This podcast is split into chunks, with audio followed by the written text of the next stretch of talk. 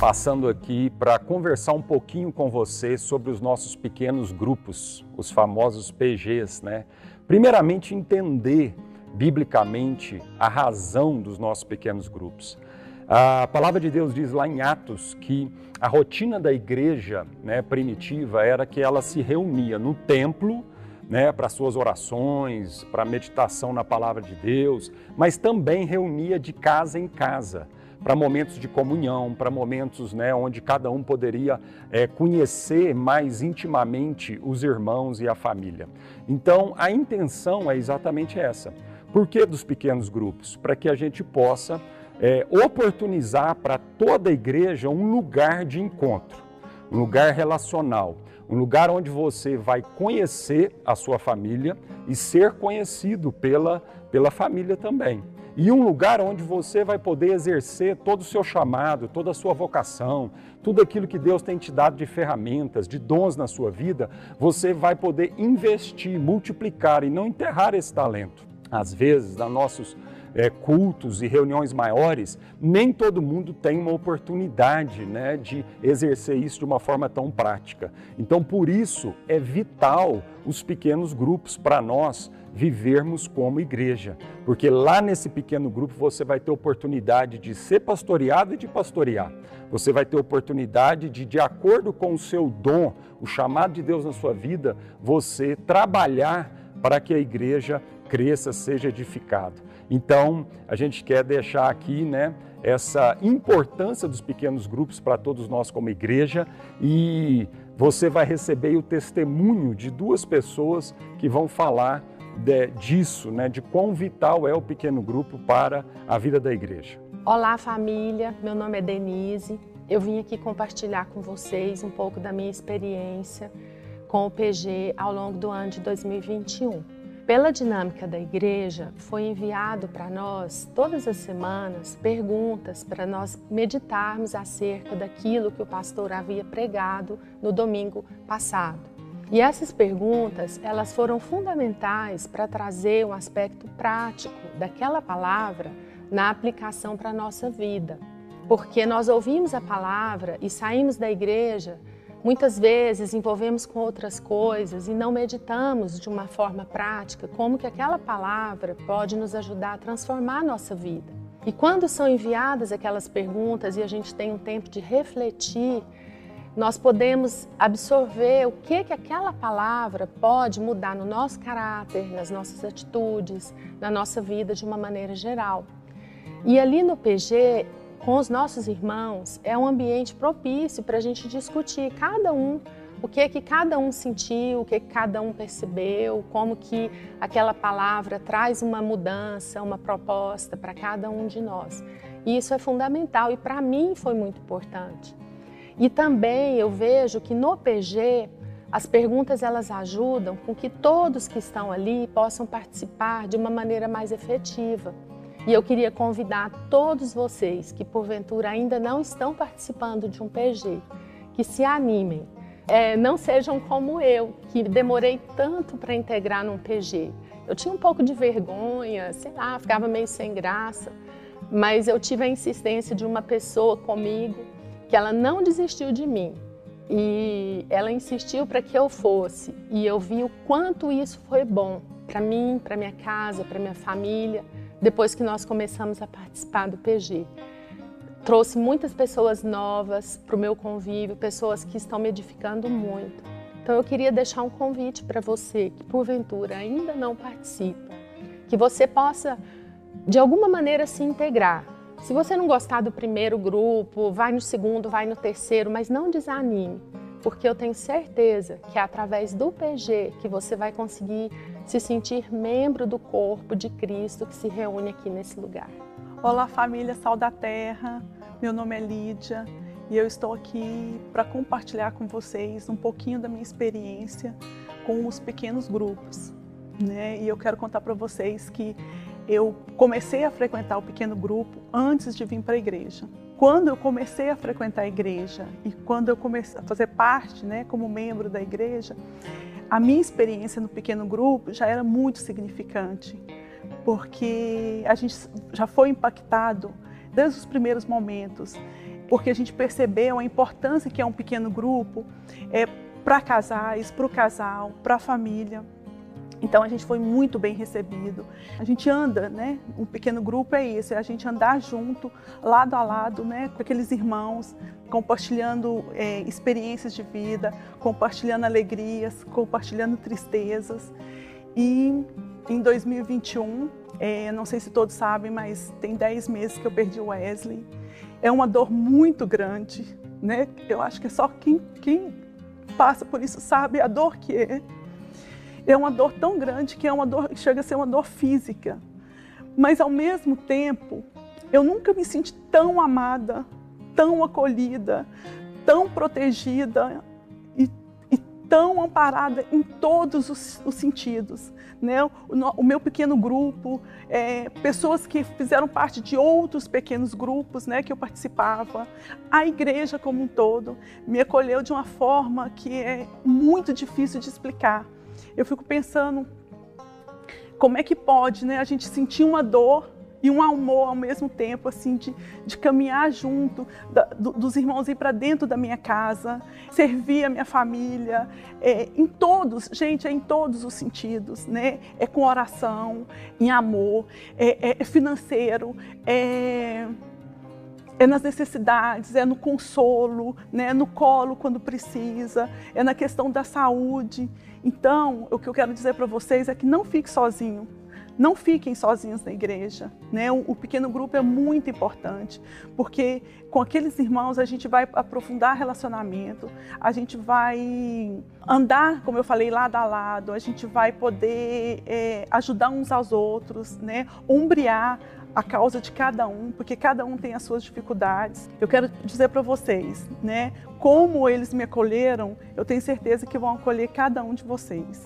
Então, gente, depois desses dois testemunhos maravilhosos sobre a importância dos pequenos grupos na nossa vida como igreja, eu queria fazer esse apelo para você. Se envolva, faça parte procure a gente para que você é, encontre um pequeno grupo que vai ser mais acessível para você. E hoje nós vamos ter agora, ao final dos cultos, a feira dos nossos PGs, onde os líderes estarão lá no pátio para que você então ah, encontre esse pequeno grupo para você fazer parte.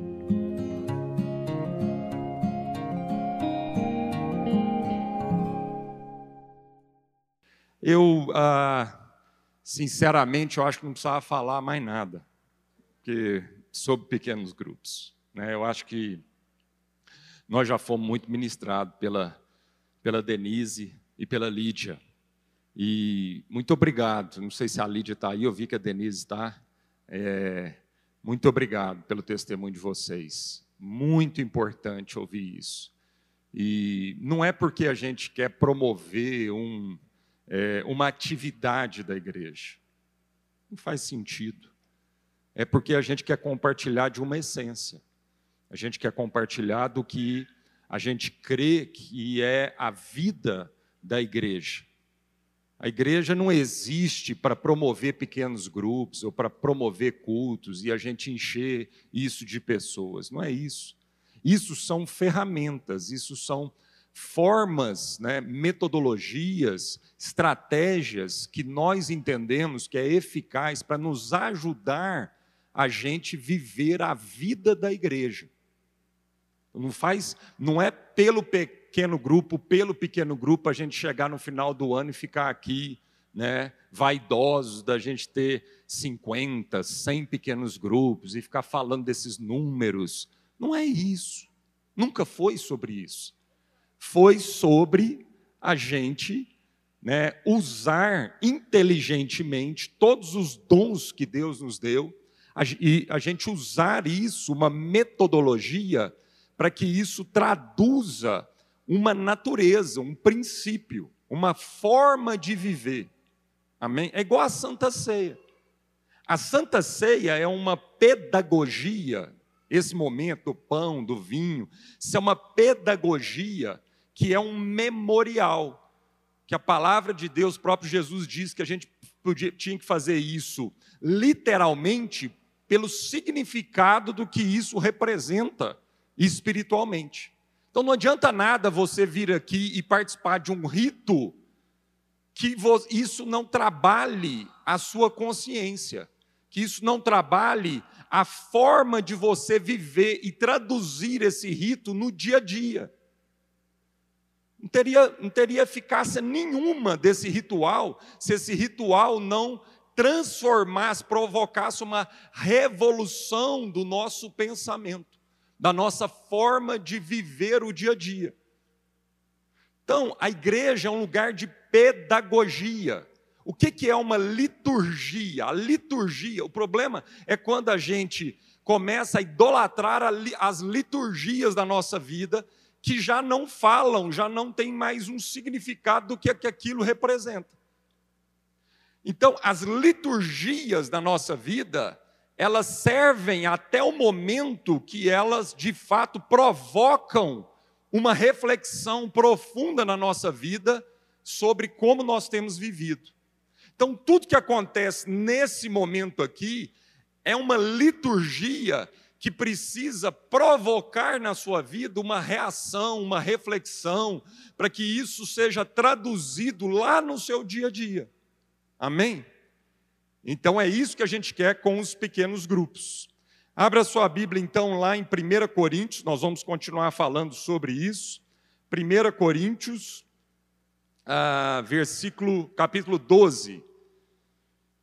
1 Coríntios 12, de 12 a 27.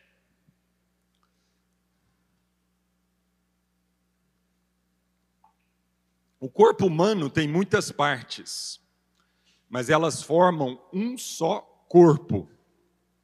O mesmo acontece com relação a Cristo. Alguns de nós são judeus, alguns são gentios, alguns são escravos e alguns são livres. Mas todos nós fomos batizados em um só corpo pelo único Espírito. E todos recebemos o privilégio de beber do mesmo Espírito. De fato, o corpo não é feito de uma só parte, mas de muitas partes diferentes. Se o pé diz, não sou parte do corpo porque não sou mão, acaso por isso deixa de ser parte do corpo? Se a orelha diz, não sou parte do corpo porque não sou olho, será que por isso deixa de ser parte do corpo? Se o corpo todo fosse olho, como vocês ouviriam? E se o corpo todo fosse orelha, como sentiriam um cheiro de algo? Mas nosso corpo tem muitas partes e Deus colocou cada uma delas onde Ele quis. O corpo deixaria de ser corpo se tivesse apenas uma parte. Assim, há muitas partes, mas um só corpo. O olho não pode dizer à mão, não preciso de você. E a cabeça não pode dizer aos pés, não preciso de vocês. Ao contrário, Algumas partes do corpo que parecem mais fracas são as mais necessárias. E as partes que consideramos menos honrosas são as que tratamos com mais atenção. Assim, protegemos cuidadosamente as partes que não devem ser vistas, enquanto as mais honrosas não precisam dessa atenção especial. Deus estruturou o corpo de maneira a conceder mais honra e cuidado às partes que recebem menos atenção. Isso faz que haja harmonia entre os membros, de modo que todos, todos cuidem uns dos outros. Se uma parte sofre, todos os outros sofrem com ela. E se uma parte é honrada, todas as outras com ela se alegram. Juntos, Todos vocês são o corpo de Cristo e cada um é uma parte dele. Senhor, muito obrigado por essa palavra tão ilustrativa para nós do apóstolo Paulo, Senhor. Tão prática, tão fácil da gente entender, Senhor. Muito obrigado mesmo. Mas apesar dela ser fácil de entender, o quão difícil é dela da gente praticar essa palavra, Senhor. E como muitas vezes, como igreja, nós estamos vivendo o oposto disso aqui. Então, Senhor, realinha a nossa vida à tua palavra, Senhor, para que as práticas de vida da igreja traduzam essa palavra em nome de Jesus. Amém. O Jay Parker diz que o Novo Testamento define a igreja em termos do cumprimento das esperanças e modelos do Antigo Testamento através de uma relação com todas as três pessoas da divindade, Pai, Filho e Espírito Santo, efetuada pelo ministério mediador de Jesus Cristo. A igreja é vista como a família. Aí ele coloca aqui vários, vários exemplos que a própria palavra de Deus é, traz para nos ajudar a entender o que é a igreja. Então, a igreja na Bíblia, ela é vista como, por exemplo, a família de Deus. Ela é vista como o rebanho de Deus. Ela é vista como o Israel de Deus, o templo do Espírito Santo. Ela é vista como o edifício de pedras vivas. Ela é vista como a noiva de Cristo e também ela é vista como, como agora nós lemos aqui, o corpo de Cristo. Paulo usa essa figura didática para nos ajudar de uma forma prática a entender o que é a igreja. Todas essas figuras trazem ensinamentos. Os que estão na igreja são chamados na Bíblia, por exemplo, de eleitos, que significa os escolhidos, são chamados de os santos, que significa aqueles que são consagrados, separados para Deus, são chamados de irmãos, que significa que nós somos filhos adotivos e parte da mesma família, mas também são chamados, nesse trecho aqui especificamente, de membros. Por quê? Porque somos parte desse corpo de Cristo. Então, cada figura dessa tem aspectos específicos sobre a identidade e função da igreja. Na sua primeira carta aos Coríntios, Paulo usa a figura do corpo e de seus membros para nos ensinar alguns aspectos da natureza e do propósito, ou seja, da origem, do que, que, que substância a igreja é feita e também dos seus propósitos, o seu objetivo, né? a, na terra e na eternidade. Amém? Uma vez então introduzido, vamos lá aprender algumas coisas práticas. Primeira coisa, Paulo diz que a igreja é o único corpo de Cristo. E se ele é o corpo de Cristo, e não tem dois, três, quatro, cinco corpos de Cristo. Então, primeira coisa, a igreja é única, ela é uma só. Ela pode ter divisões né, fisicamente espalhadas pelo mundo todo, e é bom que tenha. Ela pode ter nomes diferentes, né, presbiteriana, batista, Assembleia de Deus, Sal da Terra. Ela pode ter nomes diferentes que expressam nuances diferentes de uma mesma igreja, mas como a igreja é a expressão da multiforme sabedoria de Deus, então a gente não tem que tentar padronizar isso e chamar isso do mesmo, tudo o mesmo nome, não tem problema. Né? Eu chamo Marcos, tem um sobrenome, né? o Rafael tem outro, a Núbia tem outro, cada um da gente tem um nome, e, no entanto, o sobrenome é o mesmo, a gente todos temos a mesma família. Então, assim é a igreja. Deus deu particularidades. Deus deu né, uma impressão digital única na sua vida. E isso faz parte da sabedoria de Deus, é uma coisa maravilhosa, que foge do nosso entendimento. Como que é possível não existir ninguém né, da, da, que, que, reúne as características que Deus colocou na minha vida, minha vida. Então, nesse aspecto, eu sou único, mas eu não estou sozinho, eu pertenço a uma família. Amém? Então é um corpo, é o único corpo de Cristo, então não tem várias igrejas espalhadas sobre a terra, existe uma igreja, a igreja de Cristo. E é bom lembrar que a palavra igreja no original grego é eclésia, e eclésia significa assembleia, assembleia. Então, ao nome dos nossos irmãos da Assembleia de Deus é bem bíblico mesmo, porque é o nome lá no original significa assembleia, assembleia dos santos.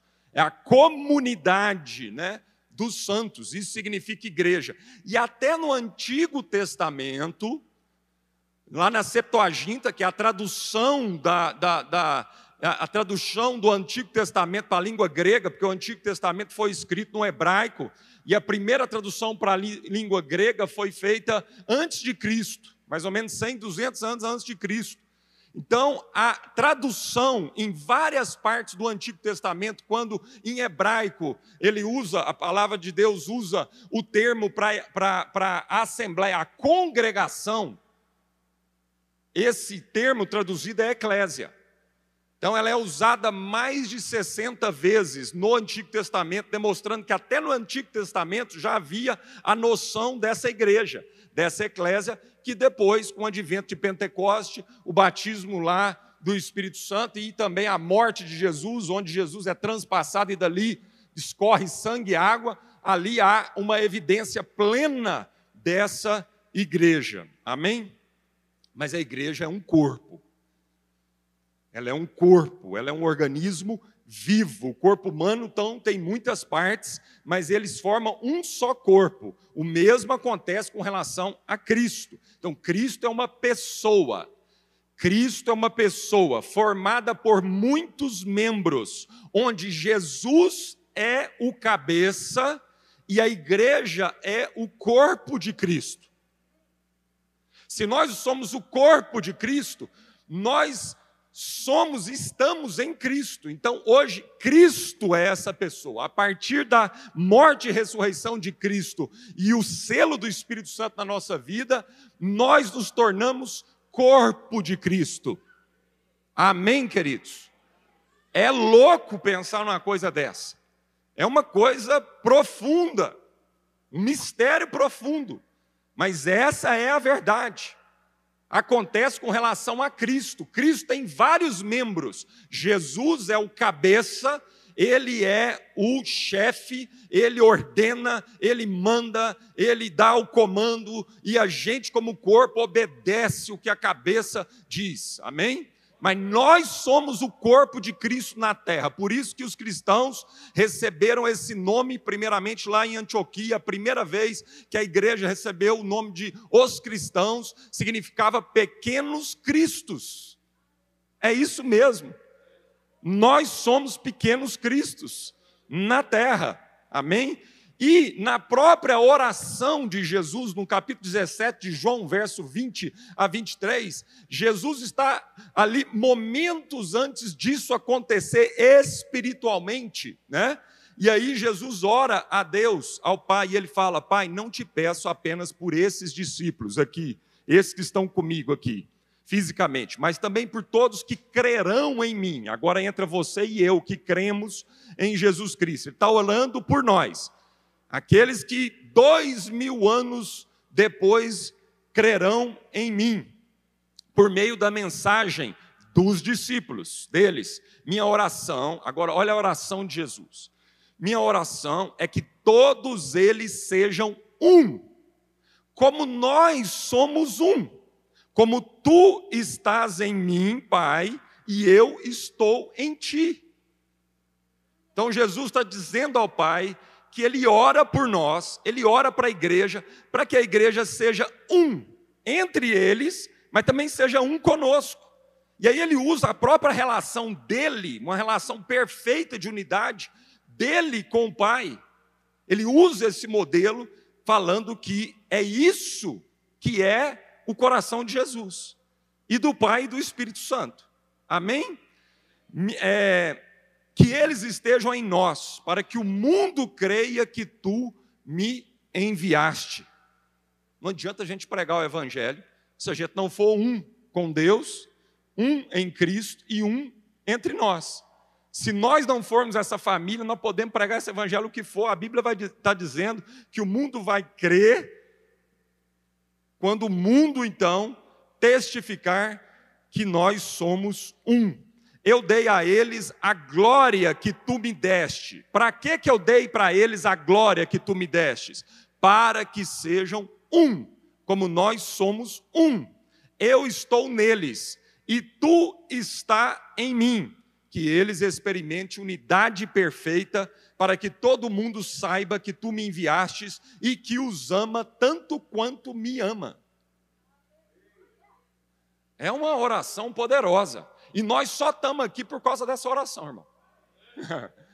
e graças a Deus que apesar do ser humano tentar destruir a igreja ao longo de todos esses milhares de anos, não conseguiu destruir a igreja de Jesus por causa dessa oração de Jesus.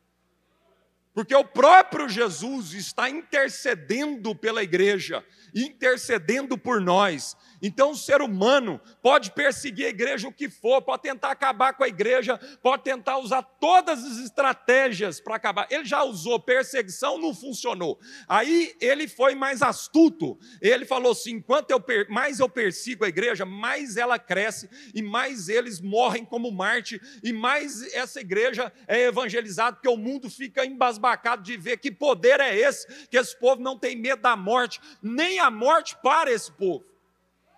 E aí o diabo é astuto, falou: eu vou parar de perseguir, eu vou começar a dar dinheiro, grana, status, fama, botar eles no conforto, porque isso vai pará-los. E quase parou mesmo.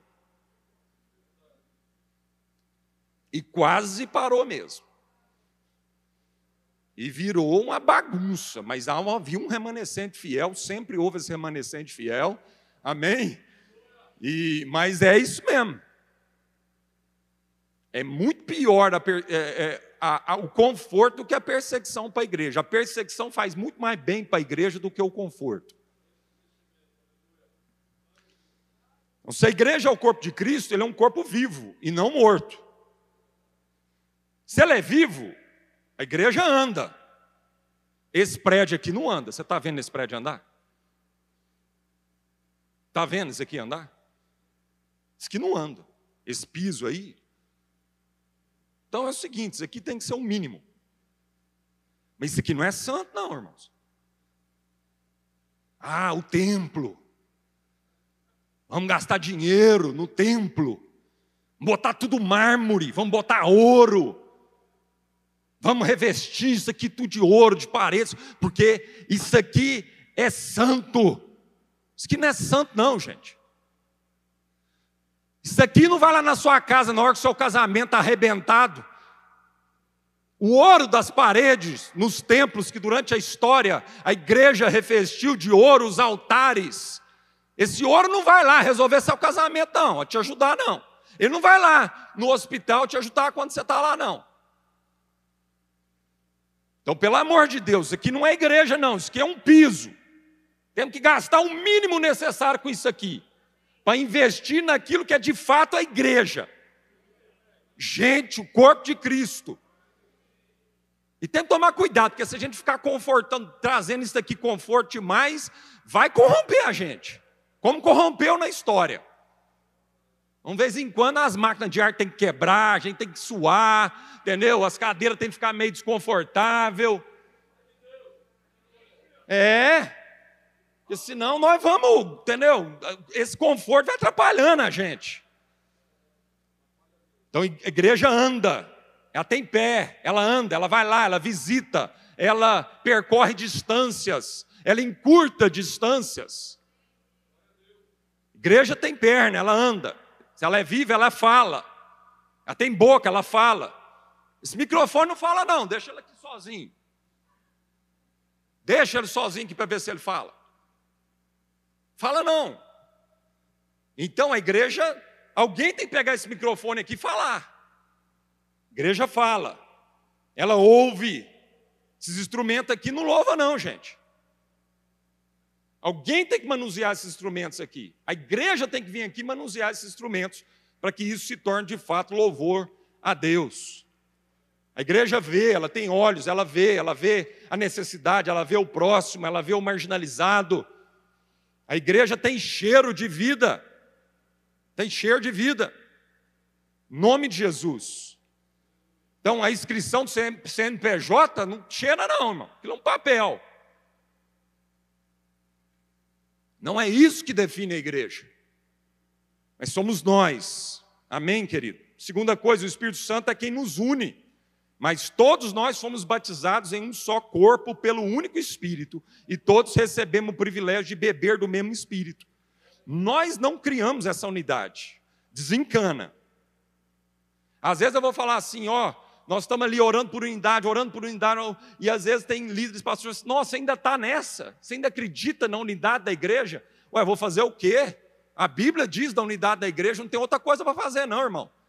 Se nós estamos vivendo ela, é outra coisa. mas que a Bíblia diz que essa unidade ela é produzida pelo Espírito, eu creio. Então, nós não criamos essa unidade, essa comunhão, mas, mas, apesar de não criarmos, isso nascer do Espírito, é o Espírito que nos une. É o Espírito. Fomos batizados em um só corpo pelo único Espírito, Ele é que nos batiza, para a gente ser esse corpo. Isso não é fruto da, da nosso esforço produzir isso. Isso origina do Espírito Santo na nossa vida. Mas a Bíblia nos adverte que, apesar da gente não criar essa unidade, mas nós temos que nos esforçar diligentemente para preservá-la no vínculo da paz. E como é que a gente faz isso? A gente faz isso com toda humildade, mansidão, longanimidade, suportando uns, aos outros. Há um só corpo e um só espírito. Outra coisa, os membros são só são corpo se estiverem juntos. Se você cortar a sua mão e a sua mão né, apodrecer lá, a sua mão deixa de ser você. Ela só é você enquanto ela está ligada ao seu corpo. Se você amputar uma perna, aquela perna deixa de ser você. Ela se torna apenas um montoado de carne e vai apodrecer rapidamente.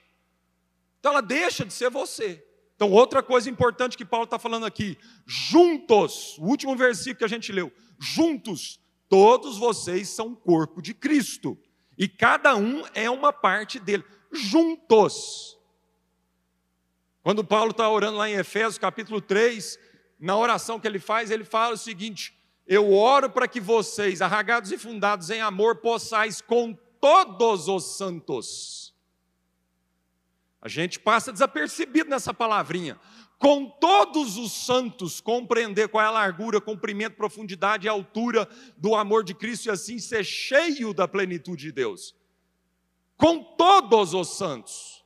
A Bíblia não fala com alguns, só aqueles que te agrada, só aqueles que não é enjoado, só aqueles que é mais fácil de você relacionar. Não, é com todos os santos. Ou você reconhece a igreja com todas as partes, ou você não faz parte dela.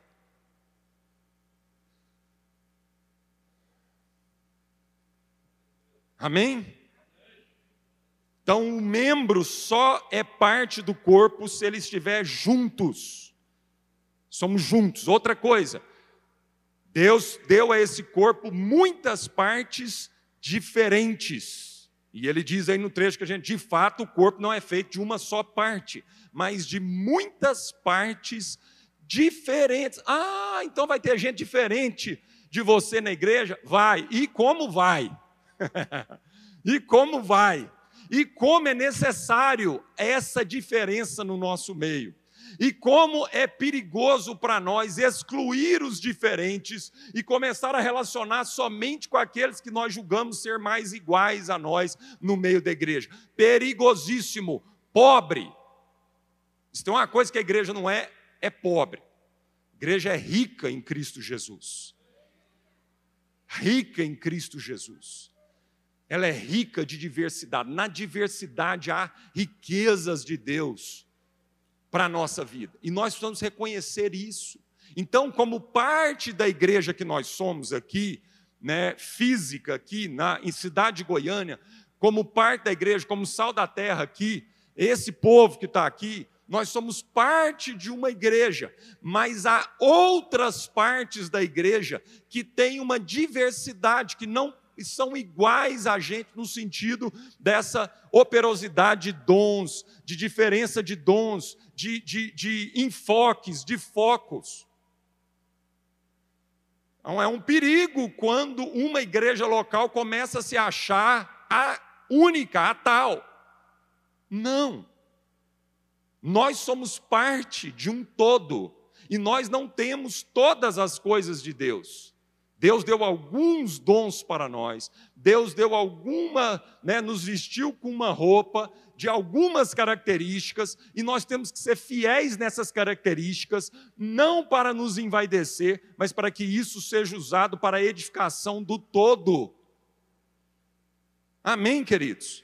Por isso Deus fala que a gente tem que ir para as nações, eles têm que vir até nós, Então, tem irmãos aqui de fora que nos ajudam a perceber essa diversidade do todo. Muitas partes diferentes. Paulo fala, reforça isso em Romanos 12, 5. Assim é também com o corpo de Cristo. Somos membros diferentes do mesmo corpo e todos pertencemos uns aos outros. Somos iguais em espírito, temos o mesmo coração, a motivação é a mesma, mas a forma como isso é expressado é multiforma. Sabedoria de Deus. Amém, queridos? Deus é quem especificou cada parte. É outra coisa importante a gente entender. Mas nosso corpo tem muitas partes e Deus colocou cada uma delas onde quis. Deus dá dons aos homens conforme lhe apraz. Ele não perguntou para nós. Nós podemos pedir dons para Deus? Podemos. A Bíblia fala que nós podemos pedir. Você pode conversar com Ele sobre isso. Mas Deus colocou cada uma dessa parte onde Ele quis, no corpo, na história, nas nações. Está claro isso, amado? Então Deus tem uma, um lugar para você nesse corpo. Ele tem uma função específica para você nesse corpo. Você não vai dar desculpa, não tem jeito. Ó, você está ouvindo aqui a palavra de Deus está dizendo que cada um de nós temos uma parte específica que Deus nos colocou nesse lugar e nos deu dons específicos para essa atuação. Você olha para o corpo humano, quem é da área de biomédicas aqui, é fascinante estudar o corpo humano.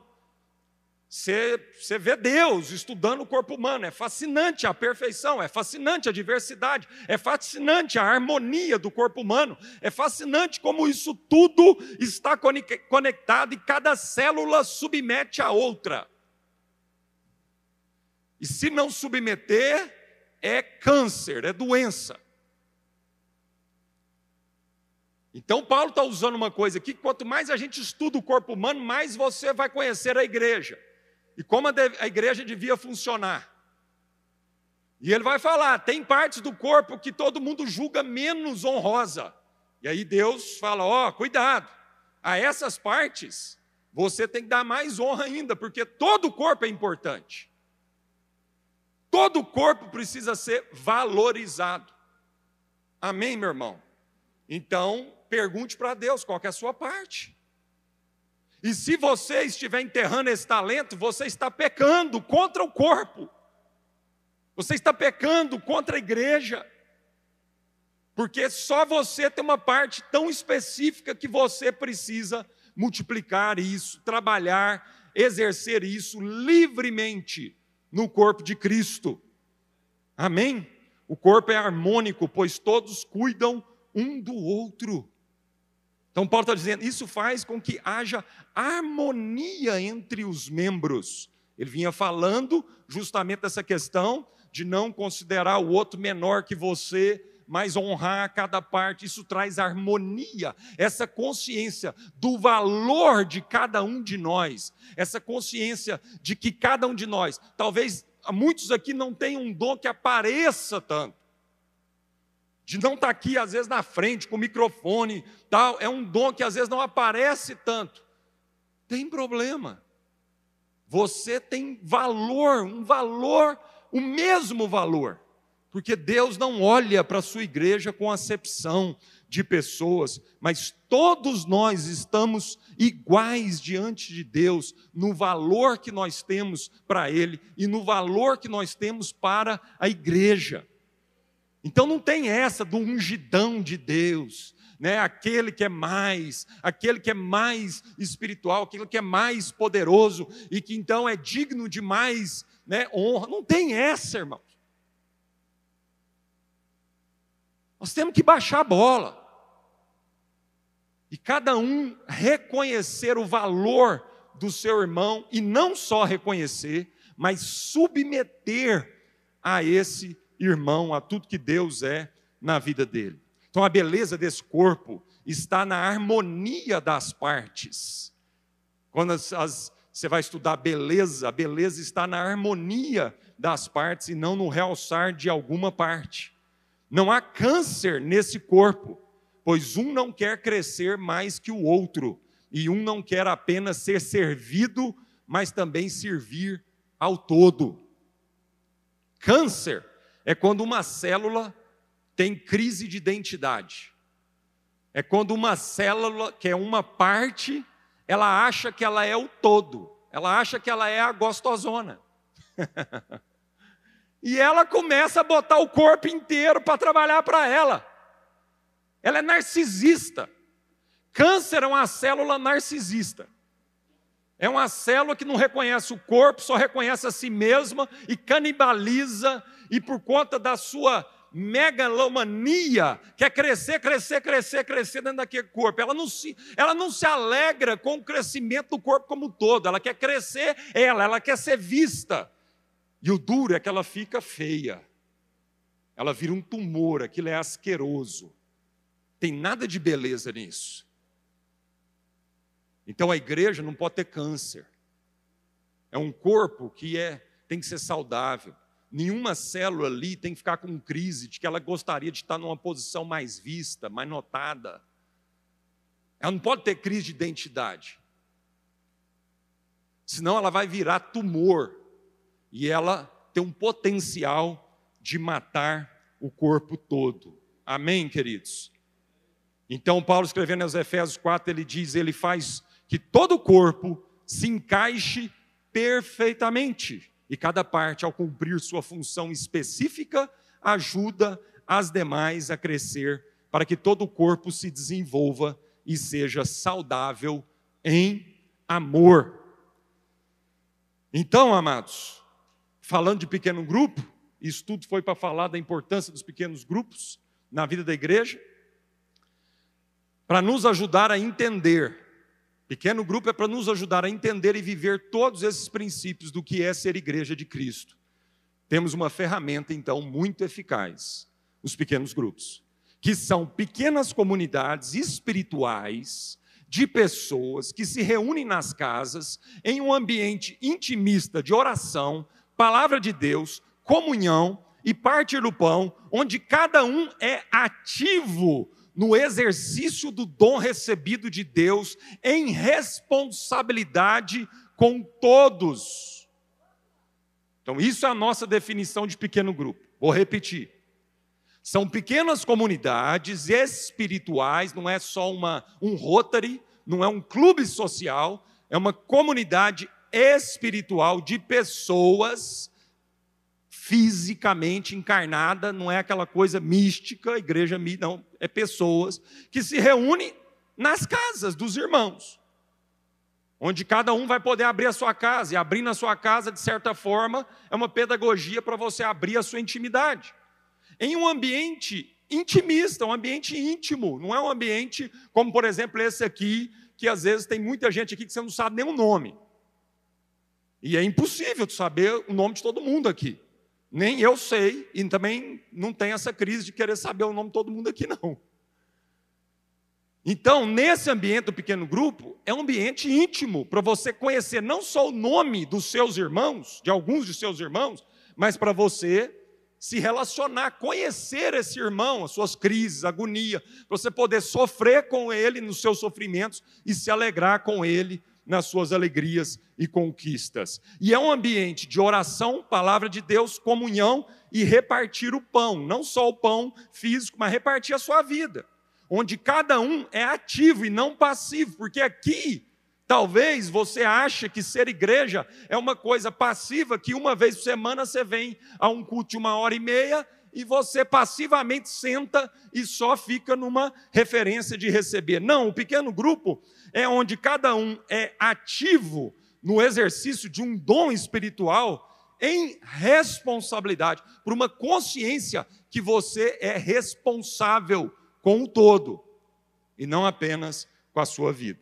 Amém? E para concluir, sabe qual é o nosso sonho com relação aos pequenos grupos? Sabe qual é o nosso sonho? Não é ter mil pequenos grupos na igreja. O nosso sonho é um dia não precisarmos mais de algum pequeno grupo na igreja. Esse é o nosso sonho. Nosso sonho é um dia não precisar de pequeno grupo na igreja. Sabe por quê? por percebermos que todos esses princípios que definem a igreja já têm sido vividos entre nós de uma forma espontânea, como parte intrínseca do nosso jeito de ser e viver. Até lá, a gente precisa de algumas ferramentas para nos ajudar pedagogicamente a criar uma cultura. E esse é, são os pequenos grupos. É uma ferramenta para nos ajudar, nos forçar e nos ajudar pedagogicamente a entender o que é ser igreja. Mas sabe qual é o nosso sonho? O nosso sonho é não precisar mais de pequeno grupo. O nosso sonho é cada um de nós aqui viver tudo isso sem uma ferramenta. A gente viver tudo isso de uma forma espontânea, uma cultura, um jeito de ser, um jeito de viver. Você vai passar na minha casa, eu vou passar na sua, a gente vai conhecer a intimidade um do outro, nós vamos orar então, na, né, encontrar, nós vamos tomar um café, nós vamos partilhar a vida. Tá? E não precisa de pequeno grupo, não precisa, a gente já está vivendo isso entre nós. Posso ouvir um amém? É para isso que nós estamos rumando? Amém? Então, eu não tenho um sonho de ter 200 pequenos grupos aqui nessa igreja, não. Eu tenho um sonho de acabar com os pequenos grupos. Mas ver que a igreja está vivendo como ela tem que viver. Em nome de Jesus.